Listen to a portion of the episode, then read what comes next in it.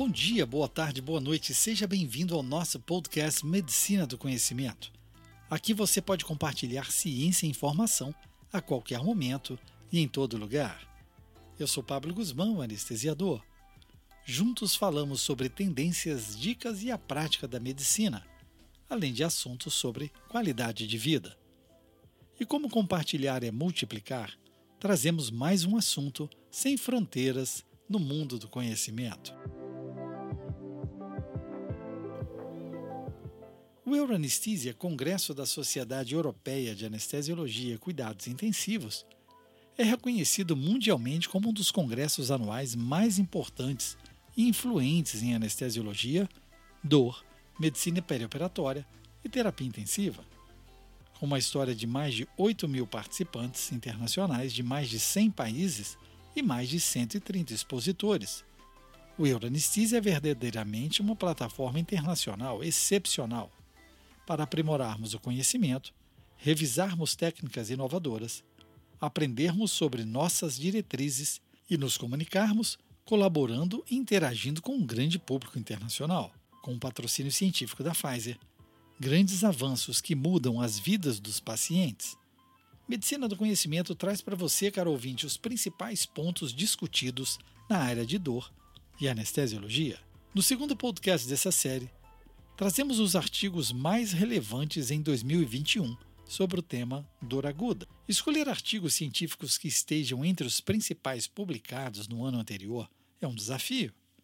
O conhecimento científico gera publicações de alto impacto que mudam conceitos e a nossa prática. Coube a professora Hélène Boleio, do Departamento de Anestesiologia, Cuidados Intensivos e Tratamento da Dor da Universidade Rennes, na França, a escolha dos Hot Topics em dor aguda para o último ano. Um dos escolhidos foi um trabalho do grupo da Universidade de München, Alemanha, publicado no Pain Report por Snabel e colaboradores sobre um banco de dados multicêntrico internacional com análise de fatores de risco em mais de 50 mil pacientes adultos sobre a previsão de mau resultado da dor aguda pós-operatória. Foram usados dados desses mais de 50 mil pacientes do projeto Pain Out, Dentro de um primeiro conjunto de dados de 33.667 pacientes, fatores de risco relevantes foram identificados por análise de regressão binária logística, avaliados para medidas adicionais de resultados relatados pelo paciente.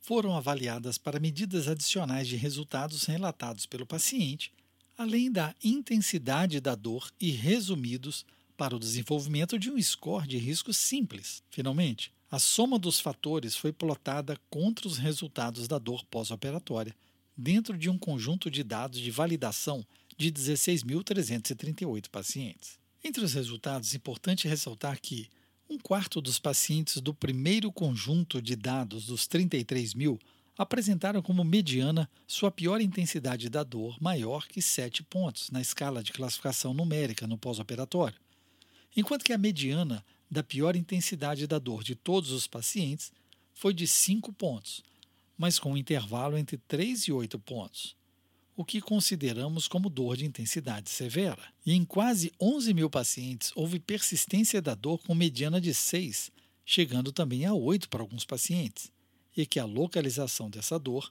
persistente incluiu o sítio cirúrgico em quase 90% dos pacientes. O objetivo desse estudo foi determinar fatores de risco simples para intensidade de dor severa, maior ou igual a 7 pontos, em uma escala de classificação numérica, para analisar sua relação com outras medidas de resultados relatados pelo paciente e desenvolver um modelo de previsão simples. Os scores de risco propostos se baseiam no gênero, sendo mais importante no feminino, a persistência de intensidade superior a 3, uso de opioides antes da admissão hospitalar cirúrgica e idade, reservando aos menores de 30 anos maior score.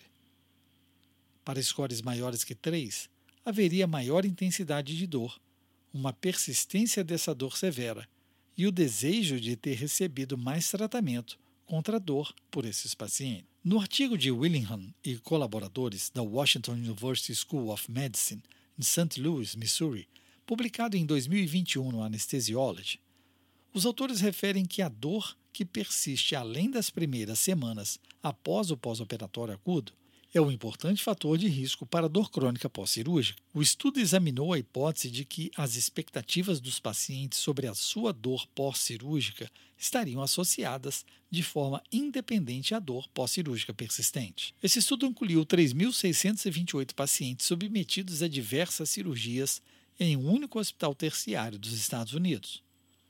No pré-operatório, os pacientes foram questionados sobre suas expectativas sobre a dor no primeiro mês após a cirurgia. Os pacientes foram considerados como portadores de dor pós-cirúrgica persistente se neles ela persistisse na área relacionada à cirurgia durante pelo menos um a três meses, o que ocorreu com 36% dos pacientes. As associações independentes entre variáveis perioperatórias, pré-selecionadas e dor pós-cirúrgica persistente foram avaliadas. Em primeira análise, Fatores como dor pré-operatória relacionada à cirurgia, dor pré-operatória intensa, expectativas negativas da dor, operação cirúrgica tipicamente realizada para alívio da dor, dor cirúrgica severa estimada e lembrança de dor aguda pós-operatória intensa foram preditores de algum tipo de dor pós-operatória persistente. Em resumo, a dor pós-cirúrgica persistente se mostrou frequente neste grande e diversificado estudo corte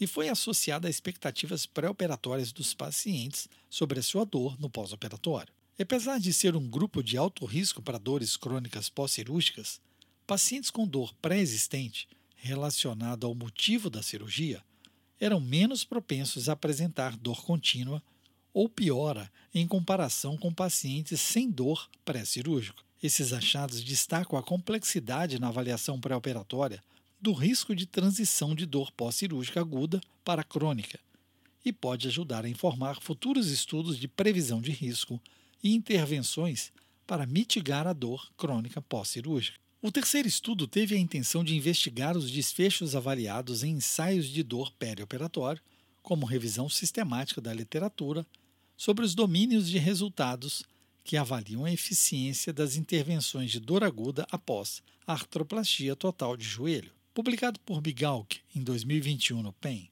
e seguindo as recomendações da Cochrane para revisões sistemáticas, pesquisando PubMed Cochrane in Base, foram identificados 1.590 estudos potencialmente elegíveis. Após a inclusão final de 295 estudos, foram identificados 11 domínios de desfecho e 45 subdomínios descritores. Como era de se esperar, o domínio dor e intensidade da dor foi o mais comumente avaliado em quase 100% dentro dos estudos, seguido do consumo de analgésico em quase 90% e efeitos colaterais em 3 quartos deles.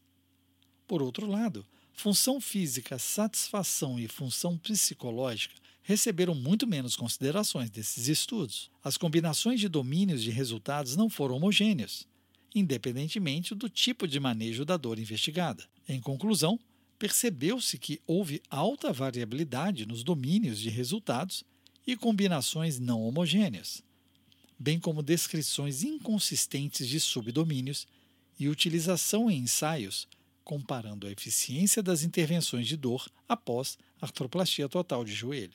Isso aponta para a necessidade de harmonizar os domínios de resultados, por exemplo, buscando um conjunto central de domínios de resultados que são relevantes tanto para as partes interessadas que pesquisam, quanto para os próprios pacientes. Esse conjunto de resultados principais deve incluir pelo menos três domínios e três áreas principais, como intensidade da dor, função física e um domínio psicológico. O quarto estudo de Coleman e colaboradores, publicado no Journal of Clinical Medicine, traz a associação de analgesia regional perioperatória com resultados de dor relatados pelo paciente no pós-operatório e necessidade de opioides, comparando 22 grupos cirúrgicos diferentes em quase 24 mil pacientes. Scores de dor mais baixos foram encontrados em 13 das 22 cirurgias nos pacientes que receberam anestesia regional no intra e pós-operatório, quando comparados ao grupo sem anestesia regional. Não houve cirurgia onde os scores de dor em pacientes que foram submetidos à anestesia regional foram maiores dos que não receberam bloqueio regional. Se dor máxima, função e efeitos colaterais fossem combinados, o maior benefício de técnicas de anestesia regional contínuas foi observado nas cirurgias laparoscópicas de cólon e sigmoide, artrodese da articulação do tornozelo, cirurgia de revisão, mas não primária de prótese de quadril, nefrectomia aberta e cirurgia de ombro. O benefício da técnica de anestesia regional em dose única no intraoperatório foi inferior ao uso contínuo de técnicas de anestesia regional. A decisão de usar anestesia regional em uma determinada cirurgia deve ser baseada na intensidade da dor esperada, quando comparada à ausência de técnica regional e seus benefícios adicionais. Rivas e colaboradores publicaram em 2022 no Anesthesiology uma análise pós-hoc de dois ensaios aleatórios sobre dor, consumo de opioide e mobilização após a cirurgia. A mobilização precoce é incorporada em muitas propostas de recuperação. A analgesia inadequada ou opioides excessivos podem restringir essa mobilização pós-operatória. Os autores testaram as hipóteses de que, em adultos em recuperação de cirurgia abdominal, dor pós-operatória e consumo de opioides estão inversamente relacionados à mobilização pós-operatória e que a mobilização está associada a menos complicações potencialmente relacionadas. A postura e o movimento foram monitorados continuamente por 48 horas de pós-operatório usando monitores, sendo a mobilização definida como a fração do tempo monitorado gasto para se manter sentado ou em pé. O tempo de mobilização foi de 1,9 horas dia para pacientes com dor menor que 3, em escala de 0 a 10, mas apenas 1,2 hora dia naqueles que expressaram sua dor média de 6 ou mais. Cada unidade aumentada no score médio de dor foi associada a uma diminuição no tempo de mobilização de pelo menos 7 minutos por dia. Em contrapartida, não houve associação entre o consumo de opioides no pós-operatório e o tempo de mobilização. A incidência de complicações pós-operatórias avaliadas pelo estudo foi de 6% no quartil de menor mobilização 4,2% e 0% entre os 337 pacientes nos dois quartis mais altos. Logo, pacientes em recuperação de cirurgia abdominal gastaram apenas 7% do seu tempo se mobilizando, o que é consideravelmente inferior ao recomendado. Os scores de dor mais baixos estão associados ao aumento da mobilidade, independentemente do uso de opioides. As complicações foram mais comuns em pacientes que tiveram pior mobilização. Quais seriam os seus artigos mais relevantes nos últimos tempos? Compartilhe conosco sua escolha. Ative a notificação para ser informado quando o novo podcast for publicado. Escolha sua plataforma, ouça mais podcasts. Siga pelo Spotify, Deezer, Apple, Google Podcast, na sua Alexa pelo Amazon Music, SoundCloud e YouTube e mais uma dezena de agregadores. Na medicina do conhecimento, você escolhe o player da sua preferência. Deixe seu like onde nos ouvir. Isso aumenta a divulgação do projeto. Além disso, você pode entrar em contato conosco e sugerir o próximo tema. Fique ligado nas redes sociais Twitter, Facebook e Instagram Medicina do Conhecimento. Afinal, compartilhar é multiplicar.